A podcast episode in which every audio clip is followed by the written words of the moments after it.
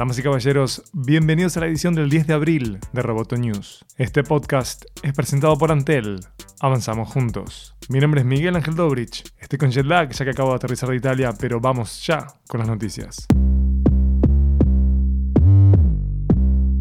YouTube invierte en contenidos interactivos al estilo de Elige tu propia aventura, para competir con otras plataformas de video on demand. Estos proyectos existirán bajo una nueva unidad dedicada a la programación interactiva y a los especiales en vivo, según un portavoz de YouTube.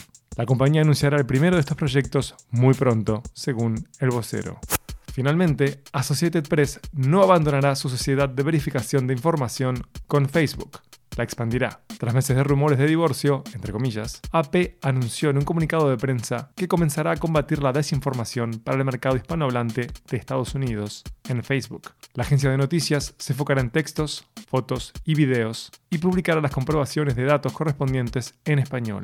Así, Associated Press se convierte en el primer socio de Facebook que se enfoca en el contenido consumido por hispanohablantes en los Estados Unidos.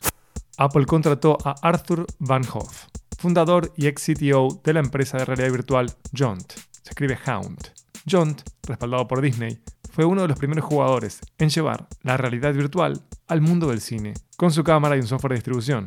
Pero la startup tuvo dificultades porque el mercado de realidad virtual no encontró una audiencia masiva, lo que provocó despidos sustanciales el año pasado en la compañía y un cambio hacia el mercado de la realidad aumentada o realidad mixta.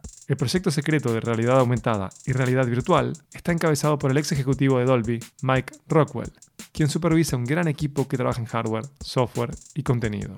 El equipo está presentando partes de su trabajo, como funciones en el iPhone, pero también está trabajando en lentes de realidad aumentada, que serán lanzados este o el próximo año.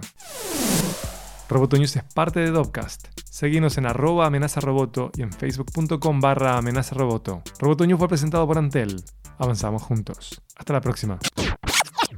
News.